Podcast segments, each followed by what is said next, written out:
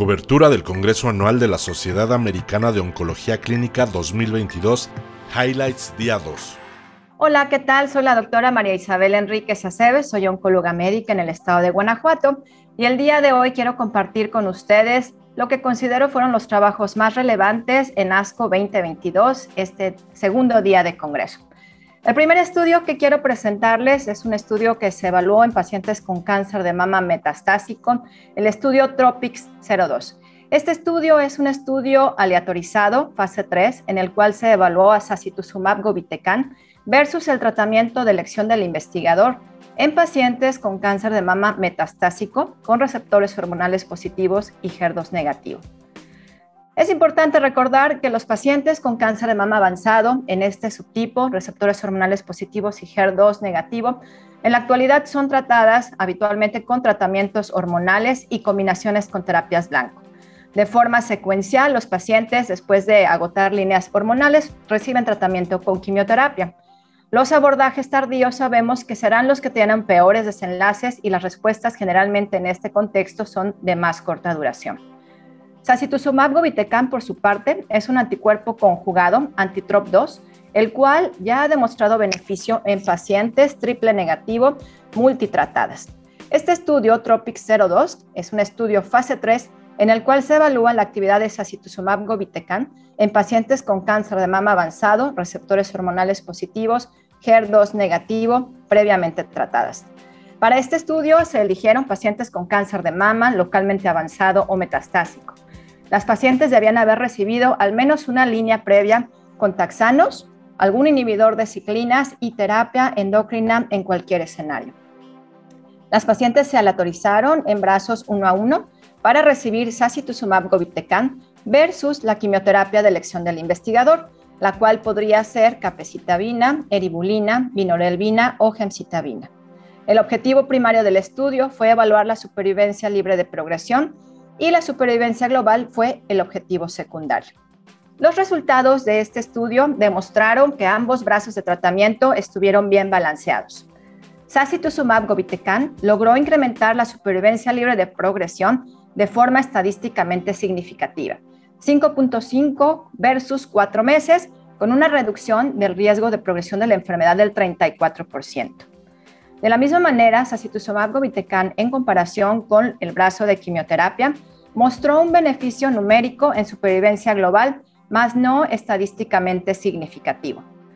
En lo que respecta a las respuestas objetivas, se logró incrementar dichas respuestas en el brazo con sacituzumab govitecan versus la quimioterapia, 21 versus 14%, con un beneficio clínico de 34 versus 22% con una mediana de duración de la respuesta de 7.4 versus 5.6 meses en cada uno de los brazos. En forma general, la toxicidad en ambos brazos de tratamiento fue discretamente superior en el brazo con sacituzumab govitecan. 74 versus 60% de los pacientes tuvieron toxicidad grado 3 o mayor. De estas, la más frecuente fue neutropenia y diarrea. Los eventos adversos que llevaron a la descontinuación del tratamiento fueron relativamente bajos, del 6% con sacituzumab govitecan y del 4% en el brazo con quimioterapia. En conclusión, este estudio demostró que sacituzumab govitecan tiene un beneficio estadísticamente significativo y clínicamente también, con un incremento en la supervivencia libre de progresión en comparación con la monoterapia de quimioterapia, con un perfil de seguridad aceptable, volviendo esto una posibilidad de tratamiento en las pacientes previamente tratadas, multitratadas con receptores hormonales positivos, HER2 negativo, resistentes a la terapia hormonal con enfermedad metastásica. El segundo trabajo que vamos a presentar el día de hoy es una información de seguridad de un estudio ya conocido que es el Destiny Breast 03. Este estudio Destiny Breast 03, como conocemos, demostró un incremento del beneficio de trastuzumab deruxtecan en comparación con TDM1 en pacientes con cáncer de mama metastásico HER2 positivo, con un incremento en la supervivencia libre de progresión. Este estudio nos habla de información relacionada con la seguridad en un seguimiento mayor para este grupo de pacientes. En este trabajo, los pacientes fueron aleatorizadas a trastuzumab deruxtecan versus TDM1. La duración del tratamiento en los pacientes con trastuzumab deruxtecan en esta evaluación de seguridad a mayor seguimiento fue de 16.1 meses con trastuzumab deruxtecan versus un rango de aproximadamente 6.9 meses para los pacientes con TDM1. Como tal, la seguridad identificada, cualquier grado de toxicidad y grado 3 eventos adversos para trastuzumab deruxtecan versus TDM1 fue de 99.6% versus 95.4%. La exposición a los eventos adversos también demostró que los eventos adversos fueron menores durante el tiempo de tratamiento con trastuzumab deruxtecan versus TDM1. La mediana de eventos adversos asociados a la descontinuación del tratamiento o reducción de dosis fue mucho mayor con trastuzumab deruxtecan versus TDM1, que alrededor de, de 224 versus 147 días y 96 versus 19 días respectivamente. La mayoría de los eventos adversos, aquellos de más del 20%, fueron hematológicos o gastrointestinales. Para ambos grupos de tratamiento, la náusea y vómito fueron los eventos más frecuentemente identificados. En el caso de trastuzumab deruxtecan versus TDM1, los eventos asociados a molestias gastrointestinales como la náusea fue de 6.6 versus 0.4% y el vómito de 1.6 versus 0.8%. De forma importante, uno de los eventos adversos revisados fue la neumonitis, en la cual se identificó 10.9% de los pacientes en trastuzumab deruxtecan versus 1.9% de los pacientes con TDM1, sin identificarse eventos adversos en grado 4 o 5. En conclusión, para este estudio, como mencionábamos, enfocándonos específicamente a la seguridad a un mayor tiempo de tratamiento, Trastuzumab deruxtecan demostró un beneficio de seguridad, el cual es bien tolerado y de forma consistente a los resultados previamente demostrados con esta molécula. Evidentemente, a mayor tiempo de duración, los eventos adversos que se identificaron fueron en su momento menores incluso a los que se encontraron con TDM1. De forma importante, esta molécula se asocia con eventos gastrointestinales, la náusea y el vómito. Lo mismo que la alopecia fueron importantes, sin embargo, estos disminuyeron con el paso del tiempo. Finalmente, este estudio concluye que a un mayor tiempo de evaluación, el perfil de seguridad continúa consistente y es favorable para las pacientes con cáncer de mama metastásico HER2 positivo en comparación con el brazo con TDM1. El siguiente trabajo que vamos a revisar es una información adicional respecto a los resultados de supervivencia global del estudio Paloma 2. El estudio Paloma 2 es un estudio bien conocido del cual se tiene ya información previamente con un beneficio en la supervivencia libre de progresión.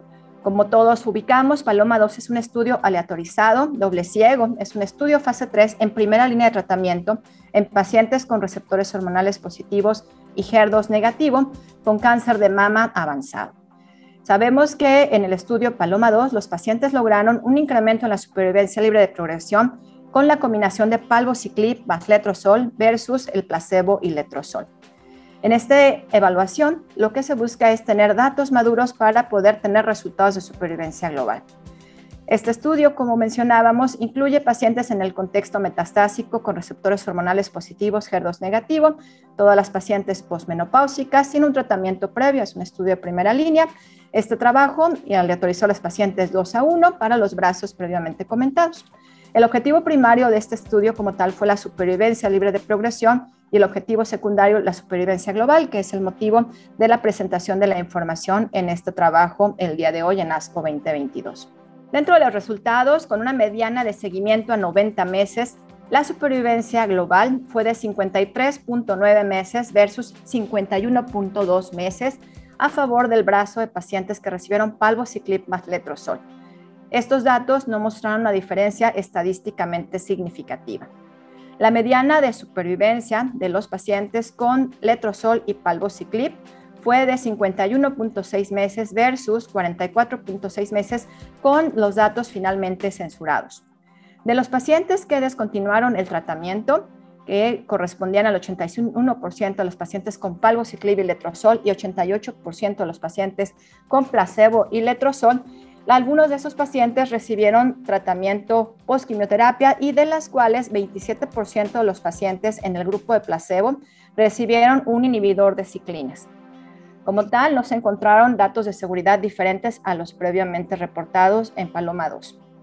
En conclusión, los datos de evaluación de supervivencia global en Paloma 2, en este caso, no demostraron un eh, beneficio en supervivencia global, de tal manera que el objetivo secundario no se logró demostrar.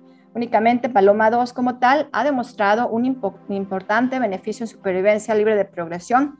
Sin embargo, a pesar de este incremento numérico en la supervivencia global, los resultados no fueron estadísticamente significativos en comparación con palbociclib y letrozol. El último trabajo sobre cáncer de mama avanzado que vamos a presentar el día de hoy es un estudio interesante, es un estudio fase 2, pero un escenario interesante ya que puede evaluar pacientes que puedan recibir una misma estrategia de tratamiento en una segunda línea. Este estudio, el estudio Maintain, que es un estudio fase 2, evaluó fulvestrant o exemestano con o sin ribociclina en pacientes con cáncer de mama metastásico, receptores hormonales positivos, HER2 negativo, que hubiesen progresado alguna terapia hormonal inicial y algún inhibidor de CDK4/6. Hay que recordar que los pacientes con inhibidores CDK4/6 han logrado incrementar la supervivencia libre de progresión y supervivencia global en este escenario de pacientes. Existen algunos datos de carácter observacional que han mostrado un beneficio al continuar el inhibidor de ciclinas únicamente haciendo un cambio en la terapia hormonal. Sin embargo, no existían a la fecha estudios prospectivos que hubieran evaluado este abordaje. Este estudio, fase 2, multicéntrico aleatorizado justamente pretende evaluar los resultados de fulvestrant o exemestane más menos ribociclib en pacientes con cáncer de mama metastásico, receptores hormonales positivos, HER2 negativo y que hubiesen fallado a una primera línea de tratamiento con algún inhibidor de ciclinas más terapia hormonal. Este estudio, como comentábamos, es un estudio fase 2 que aleatorizó uno a uno a los pacientes para recibir fulvestrant o exemestane con o sin ribociclib. Las pacientes que habían recibido inicialmente fulvestrant recibieron en una segunda línea exemestano como parte de este primer brazo. Las pacientes que habían recibido exemestano recibían entonces en la segunda línea fulvestrant. Algunos pacientes no habían recibido ni exemestano ni fulvestrant y podrían recibir otro tipo de tratamiento, aunque se buscó que la mayoría de estas pacientes hubiesen recibido eh, que hubiesen recibido inhibidor de aromatasa en la primera línea recibieran fulvestrant a la progresión. El objetivo primario de este estudio fue evaluar la supervivencia libre de progresión. Dentro de los resultados de este estudio se pudieron evaluar a 120 pacientes, de las cuales 83% de ellas recibieron fulvestrant y 17% recibieron exemestano. La combinación de inhibidor de ciclinas incluyó en su mayoría pacientes que habían recibido palbociclib en el 84% de los casos y en un menor porcentaje privociclib, abemaciclib o combinaciones con palbociclib. En este estudio se demostró que el objetivo primario, que fue supervivencia libre de progresión, se vio favorecido en las pacientes que recibieron ya sea fulvestrant o exemestano más ribociclib en esta segunda línea de tratamiento con una mediana de 5.33 meses versus 2.76 meses en aquellos pacientes que recibieron placebo, lo cual fue estadísticamente significativa, con una reducción del riesgo de progresión del 44%. De forma interesante, a seis meses, 42% de los pacientes con ribociclib estaban libres de progresión versus 24% en el brazo placebo y a 12 meses, 25% de las pacientes permanecían sin enfermedad en el brazo con ribociclib versus únicamente el 7% de los pacientes con placebo. En conclusión, este estudio aleatorizado permite demostrar un incremento en la supervivencia libre de progresión en los pacientes con cáncer de mama metastásico, receptores hormonales positivos, HER2 negativo, que reciben una primera línea con inhibidor de ciclinas y que en la segunda línea cambian la terapia hormonal y reciben ribociclib. Finalmente, y entrando ya en un terreno también interesante, tal vez menos información eh, que pudiésemos en algún momento destacar, pero es un abordaje importante, un estudio pequeño evaluando sarcomas. Es un estudio fase 1B y 2 que me interesa presentar y comentar con ustedes el día de hoy para evaluar algunas de las posibles alternativas de tratamiento en unas de las variedades más frecuentemente vistas de sarcomas, como es liposarcoma y leiomiosarcoma. Este estudio es el estudio LEATHER, el cual evaluó la combinación del lenvatinib y eribulina en estos dos grupos histológicos de sarcomas. Este estudio es relevante ya que sabemos que tanto el liposarcoma como el leiomiosarcoma son las histologías más frecuentemente identificadas dentro de los sarcomas de tejidos blandos. Y en estas alternativas, los tratamientos son realmente muy limitados. En este estudio sabemos que existe cierto antecedente de la relevancia o el papel que tiene eribulina en estudios fase 3 en el incremento de la supervivencia global en comparación con dacarbacina, sin embargo, con respuestas objetivas que son realmente bajas, en un rango de aproximadamente 4%. El interés de hacer aquí una combinación de ribulina con lenvatinib, cabe la posibilidad de que esta combinación con un inhibidor multitarget, como es la lenvatinib, incremente el porcentaje de desenlaces y de respuestas objetivas en los pacientes con un beneficio de la misma manera en eficacia en supervivencia. En este trabajo se buscó demostrar entonces un incremento de los resultados en la combinación de esta eh, modalidad de tratamiento en pacientes con liposarcoma y leiomiosarcoma. Este estudio, como mencionábamos, es un estudio fase 1B y, y con una extensión a fase 2, en el cual los pacientes habían recibido previamente al menos dos líneas de tratamiento sistémico con quimioterapia. La primera parte del estudio, la fase 1B, incluyó lenvatinib a dosis de 18 miligramos por día con eribulina 1.1 miligramos por metro cuadrado y esto se aplicó durante el eh, un, día 1 y día 8 cada 21 días. El objetivo primario del estudio en la fase 2 fue evaluar las respuestas globales de acuerdo a RESIST y de forma secundaria evaluar las respuestas globales de acuerdo a los criterios de Choi, lo mismo que la supervivencia libre de progresión, la supervivencia libre de progresión a seis meses y la supervivencia global. Los resultados de este estudio evaluaron a 20 pacientes, 14 pacientes con leiomiosarcoma y 6 pacientes con liposarcoma. Las respuestas objetivas de acuerdo a los criterios de Choi fueron del 67%. La mediana de supervivencia libre de progresión fue de 56 semanas. Las respuestas objetivas de acuerdo a los criterios de RESIST fueron diferentes, sin embargo, no estadísticamente significativas, de acuerdo a la dosis de 18 miligramos versus 14 miligramos. 33% para los pacientes que recibieron 18 miligramos de lenvatinib versus 25% en los pacientes que recibieron 14 miligramos, lo cual tuvo una P de 0.7, la cual no fue estadísticamente significativa. De forma importante, hubo una diferencia en el perfil de toxicidad siendo esta más relevante en los pacientes que recibieron lenvatinib a dosis de 18 miligramos. La posibilidad de hipertensión grado 3-4 fue de 67% con la dosis de 18 miligramos versus 0% con 14 miligramos. El síndrome mano-pie de 50 versus 7% a favor de la dosis más baja.